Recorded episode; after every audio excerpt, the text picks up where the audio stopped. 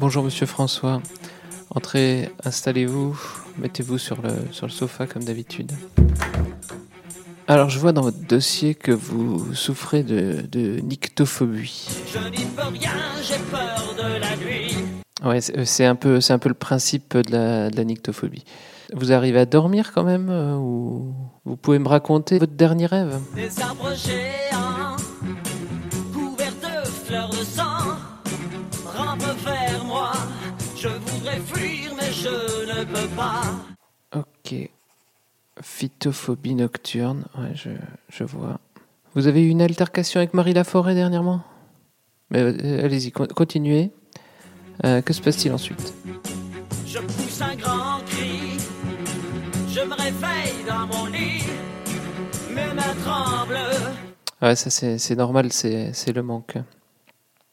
Alors on va tenter euh, quelque chose aujourd'hui. On va faire de, l'hypnose.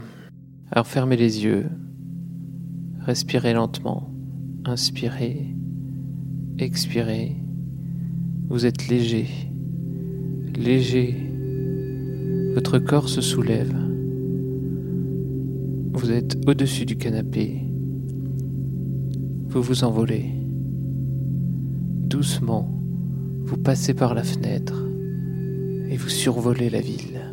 Je vole dans le ciel, Oui, c'est bien. Continuez. Racontez-moi. je vole dans le ciel. Je suis bien, j'ai des ailes.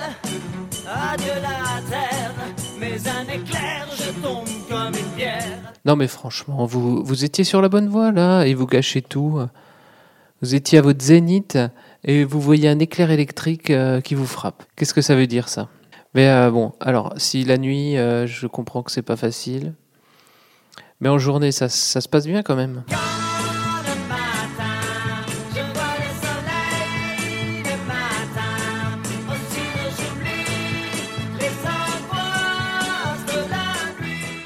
Bon, écoutez, monsieur François, ce que je vous conseille, c'est de trouver un, un métier plutôt nocturne. Ça vous occupera les- l'esprit durant, durant la nuit.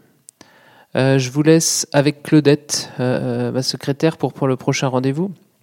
Et pensez bien à toujours garder une lampe allumée euh, la nuit, même dans votre salle de bain.